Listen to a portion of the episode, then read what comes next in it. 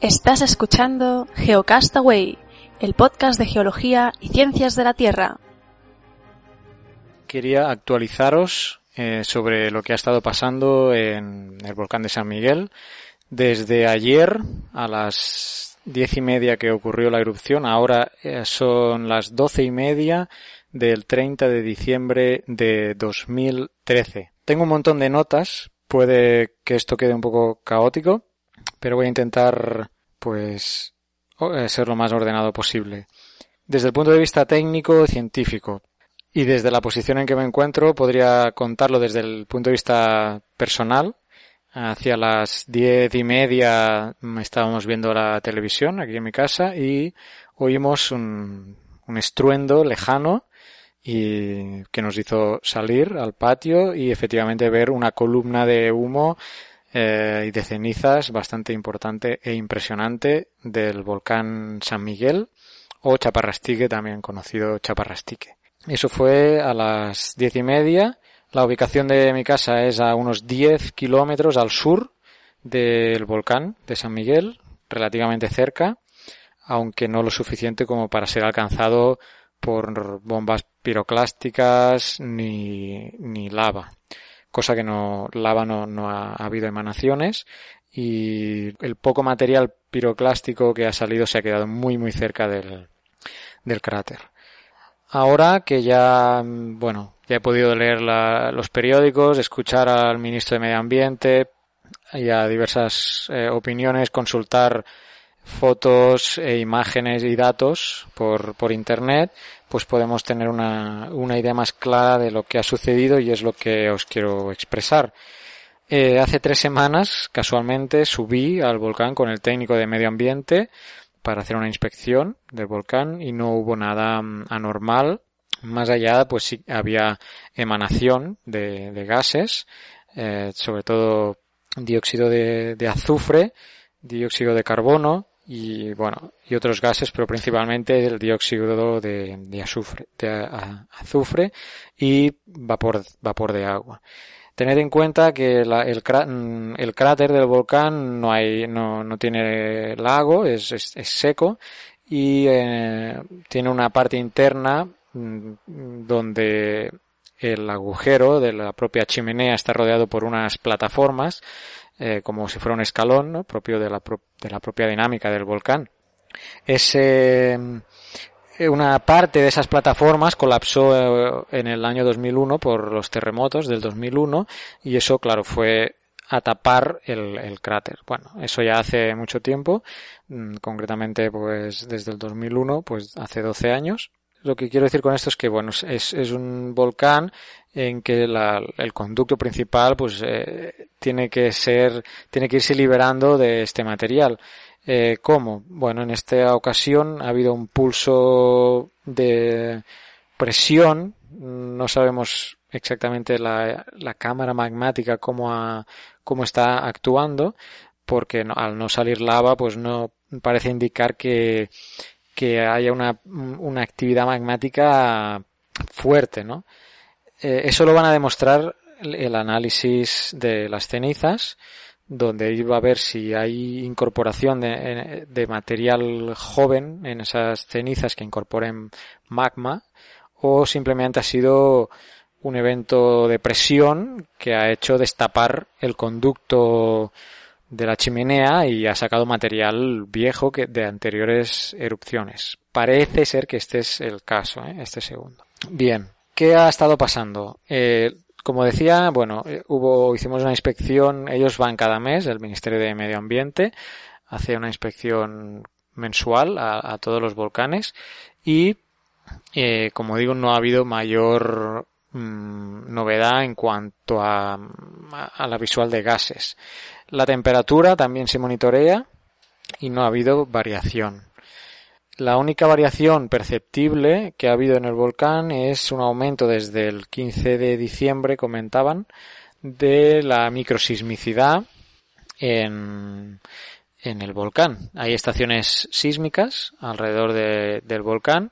Tenemos el Pacayal, que es una caldera, o sea, no, perdón, es una, un complejo volcánico eh, al lado de prácticamente del, del, volcán de San Miguel y ahí hay estación sísmica y en la propia ladera del, en la ladera oeste del volcán de San Miguel hay otra estación eh, sísmica que envía los datos por radio hacia San Salvador donde está el centro de monitoreo.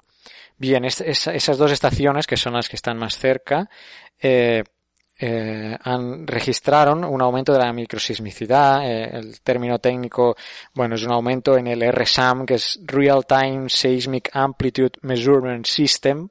Bueno, ahí lo dejo.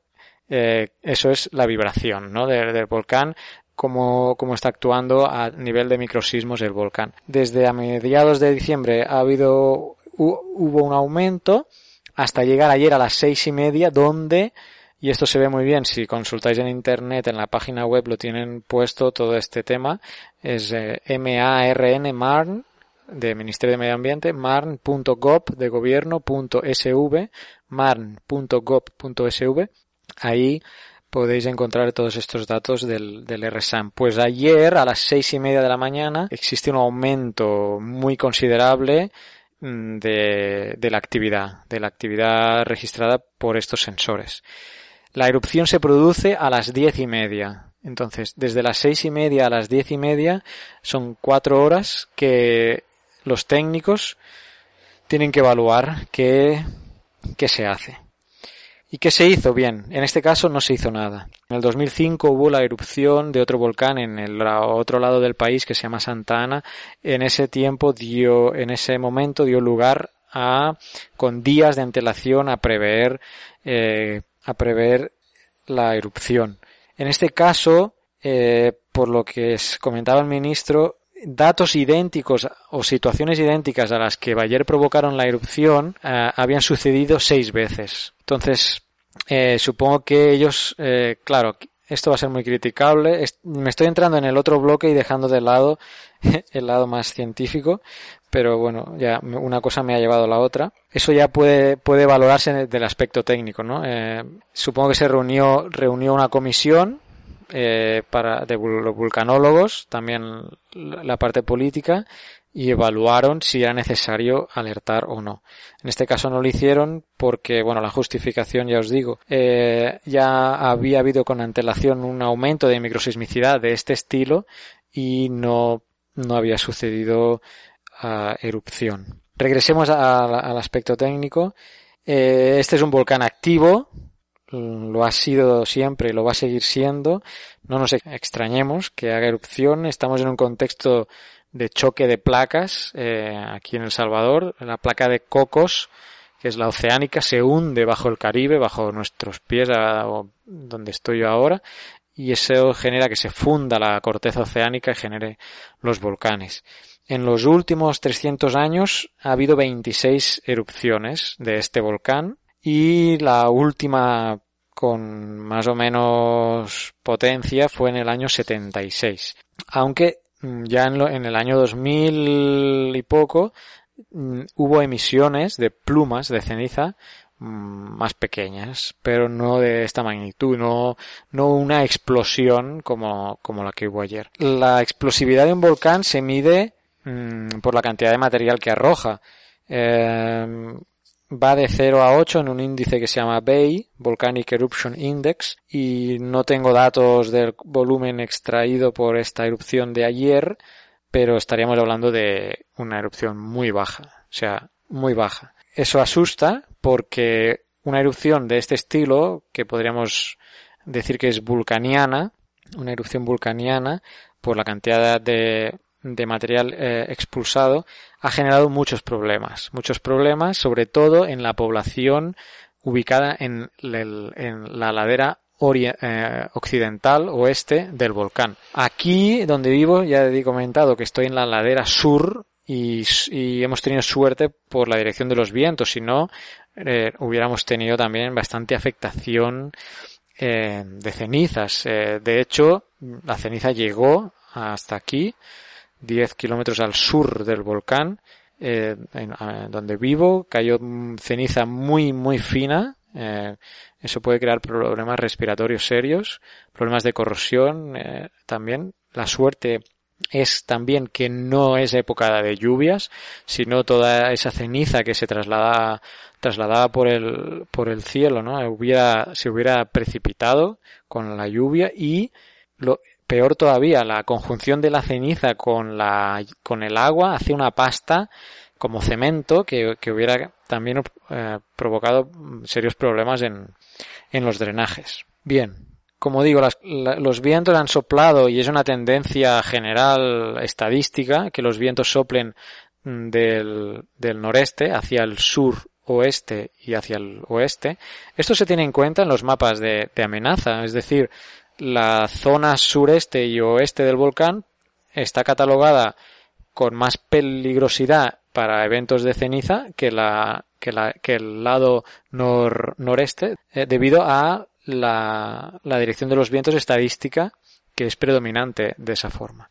Entonces, eh, hasta los datos que, que tengo ahora, hay miles de afectados porque eh, tres comunidades directamente ubicadas en las faldas del volcán en esa ladera han tenido que evacuarse obligatoriamente ya que se ha restringido o sea, se ha puesto un, un, área de evacuación de tres kilómetros a la redonda del volcán y estamos hablando de tres comunidades que son Placitas, el, municipio de San Jorge y Chinameca. Eh, estos tres lugares eh, han sufrido bastante el impacto de la nube de cenizas y han tenido que ser evacuados a albergues de diferentes lugares de, del país. Eh, concretamente estamos hablando de mil, entre 1.400 1.500 evacuados, ¿eh? Y ya, bueno, y de momento veremos cómo si pueden volver a sus casas. En principio, ahora la actividad se ha, se ha reducido. Lo que os comentaba antes de los registros sísmicos eh, han bajado al mínimo o digamos a su estado base. Y bueno, de momento parece que se ha calmado, el cielo también eh, ya se, se, ve, se ve despejado, no se ve mayor problema, el volcán sigue sacando, aunque es mínimo, sigue sacando eh, algo de ceniza y gases. Y ahora hay que esperar, ¿no? A veces este comportamiento eh, no se puede prever como observador, ¿no? Los datos los tienen en, en el SNET, en el servicio geológico. Ahí sí pueden ver si si vuelve a aumentar la actividad microsísmica o los gases, pues ellos tendrán tiempo para, para monitorear eso, pero ahora mismo, mm, bueno, no se puede, en principio no parece que, que vaya a haber ninguna otra erupción, parece más que fue una acumulación de presión que tuvo que, que el volcán que, pues eso, desgasificar y que ya ha pasado lo peor. Si veis eh, algunos mapas interesantes que ha habido por internet, bueno, el Ministerio de Medio Ambiente tiene un, un monitoreo visual también, tiene una cámara desde el Pacayal, que es esta, esta estructura volcánica enfrente del volcán que os decía, y está grabada el momento, eh, grabado el momento de exacto de la erupción, es impresionante. Y también, pues, imágenes satélite muestran la nube de cenizas y su, y su desplazamiento. Particular interés tiene un mapa sobre la emisión de dióxido de azufre que ha emitido el volcán. Si podéis, si podéis buscarlo, es interesante. Esto lo está monitoreando la, la NOAA. La NOAA es el servicio eh, meteorológico de, de, Estados Unidos que tiene un monitoreo del ozono que se llama OMI, Ozone Monitoring Instrument, y se puede ver cómo hay un pico sobre el volcán en, en, la, en, en los momentos en que ha habido la, la erupción. Bien, eh, este es un poco el resumen a, a, a, estas horas. Creo que he tocado un poco todo lo que os quería contar. Y lo último, bueno, el aspecto social, ya os, os he contado lo de los evacuados el aspecto político para terminar es complicado, ¿no? Ya os decía, ah, la erupción se produjo cuatro horas después de tener un aumento importante de la microsismicidad. Pero poniéndose en la piel de los de los políticos, eh, si ya antes había habido seis momentos o seis eh, comportamientos iguales al volcán y no había causado erupción, supongo que se les plantearía un, dilema en, ese sentido. Yo creo que siempre hay que tirar del, del, lado de la seguridad. Ahora bien, si se hubiera declarado alerta en las seis ocasiones anteriores y no hubiera sucedido nada, eh, hubieran evacuado la gente ahora, ¿no? Es un punto interesante. Eh, yo no sé si habría que incrementar todavía más el monitoreo para ya poder afinar un poco más, eh, para poner ya hilo a, la aguja y no, y no estar con esas incertidumbres. Aunque ya os digo, eh, hay monitoreo visual con cámaras, eh, hay monitoreo de gases. Eh, cuando se sube mensualmente se hace una térmicamente, hay una, tienen cámaras térmicas y luego está la estación sísmica. a lo mejor se podría complementar con con, con, no sé, con GPS diferenciales para ver si hay abombamientos de, de la estructura volcánica, cosa que en este caso no creo que haya sucedido, pero bueno, la cuestión es ir afinando y complementando mecanismos porque la situación real es que ha habido una erupción muy pequeña, o sea, ha sido impresionante verlo, la columna de cenizas ha sido importante, ha llegado hasta San Salvador, con, no sé si se ha depositado, bueno, en San Salvador prácticamente nada, pero ha llegado hasta allí, estamos hablando de 200 kilómetros de distancia. Cerca del volcán hasta 5 centímetros de ceniza ha habido. Eh, pensad que unos 10 centímetros de ceniza seca puede llegar a pesar 50 kilos por metro cuadrado, ya no digamos si está mojada, ¿no? Entonces es eh, un poco, pues eso, reforzar quizá la, la visión un poco de, de, afinar un poco más porque, como os decía, la situación real es que sí ha habido una erupción, sí ha habido afectados, no se, no se avisó a la, a la población y, y así estamos. Por suerte no ha, no ha habido víctimas, algún problema respiratorio pero no ha ido a más y de momento está todo en calma. Así que nada, eh, esta es un poco la reflexión y esperemos que no que no vaya a más, aunque ya como os digo es un volcán activo y todo de, todo se puede se puede esperar. La última erupción creo que ya lo había dicho, ¿no? En el eh, en el 76 con emisión de lava en ese caso, pero pues eso, en los últimos 300 años 300 años había habido 26 erupciones y bueno, algún día tenía que tocar. Eh, voy a dejar hasta aquí este audio y hasta la próxima.